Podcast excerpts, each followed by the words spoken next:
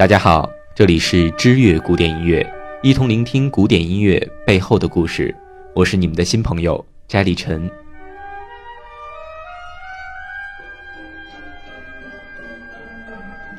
提到柴可夫斯基所写的歌剧《女靴》，那还得从铁匠瓦库拉说起。一八七四年，柴可夫斯基开始了对铁匠瓦库拉的创作。这部歌剧并不完美，对于大众来说，很多片段晦涩难懂。于是，柴可夫斯基将歌剧中几个场景的音乐重新写了一遍，一些地方被删减，又增加了许多新的唱段，使得这部歌剧变得更通俗易懂。一八八五年，这部歌剧修改完成，并重新命名为《女靴》。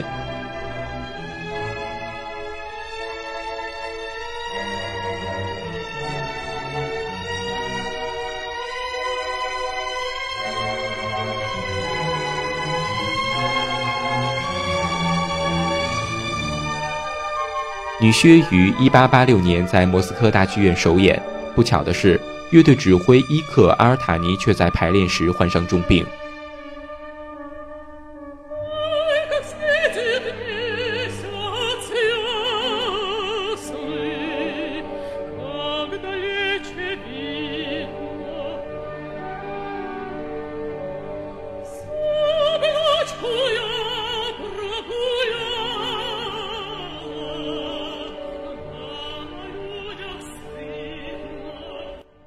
对于一个交响乐团，指挥是灵魂人物。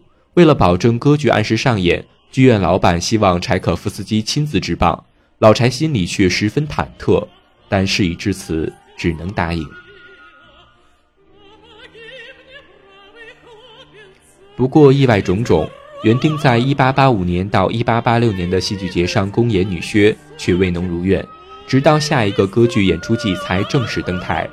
虽然此时的乐队指挥阿尔塔尼已经康复，但本人和剧院老板依旧坚持此剧应由老柴亲自指挥。于是首演的指挥台上出现了柴可夫斯基的背影。二十多年了，柴可夫斯基可是从来不肯碰指挥棒的，因为多年前的一段经历让他对指挥工作心有余悸。那是一八六七年到一八六八年的戏剧节。安东·卢宾斯坦邀请老柴来做歌剧《市长》的乐队指挥，指挥经验为零的老柴欣然答应。在公演之前，乐队已经花了很长时间在排练上，乐谱上的每一个音符都深深地刻在了团员的脑子里。再加上排练时，柴可夫斯基并没有出现什么大的失误，所以大家都不担心正式演出会出什么意外。但正式公演时，意外却偏偏发生了。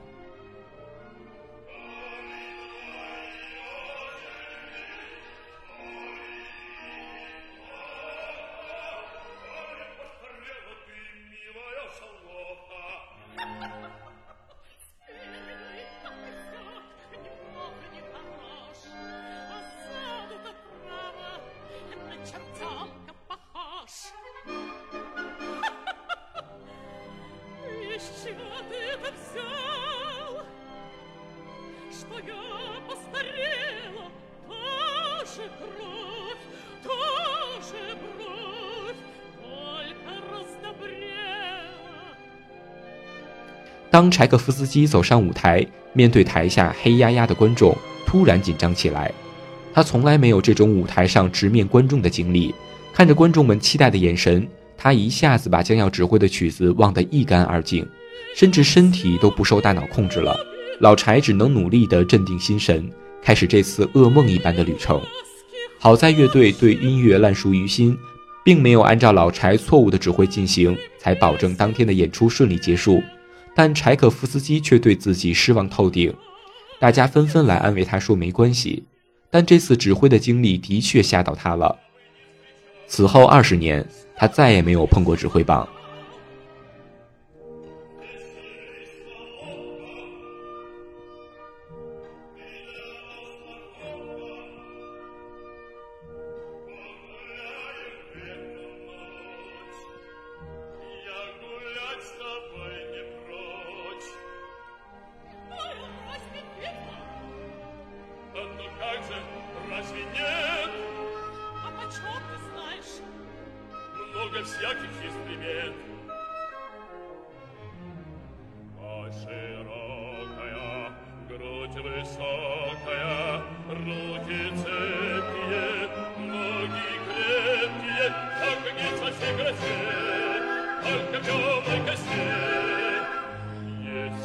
这次大家极力推荐自己做女靴的首演指挥，从前的失败经历让他躁动不安，在结束最后一次的排练后，柴可夫斯基开始后悔自己答应了这件让自己挠头的事儿。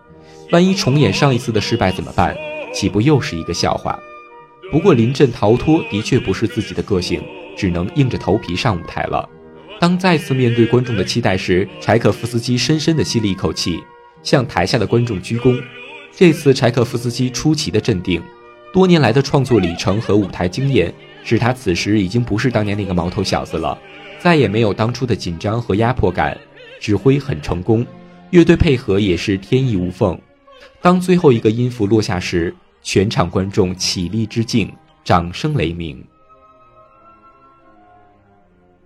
柴可夫斯基终于成功的指挥了歌剧《女靴》首演，这场音乐会上。他的指挥棒真正的控制了在场几百位观众的意志，也证明了自己除了在作曲上的天赋之外，在指挥领域也不是一无是处。好了，以上就是本期节目的全部内容。如果您也喜欢本篇书稿或对我们的节目有任何建议，请在微博或微信公众号中搜索“知乐古典音乐”并添加，回复节目期数五十九查看文字稿。感谢您的收听，我们下期节目再见。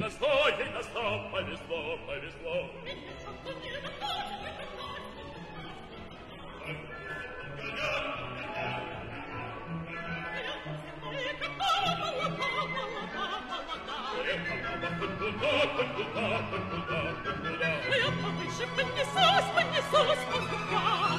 Если ты я обойдусь, за тобой понесусь, понесусь. Я могу тебя догнать, если буду подгонять. И солоха молода, и победка хоть куда. Слухи ей на зло, ей на зло, Чичаковским повезло, повезло.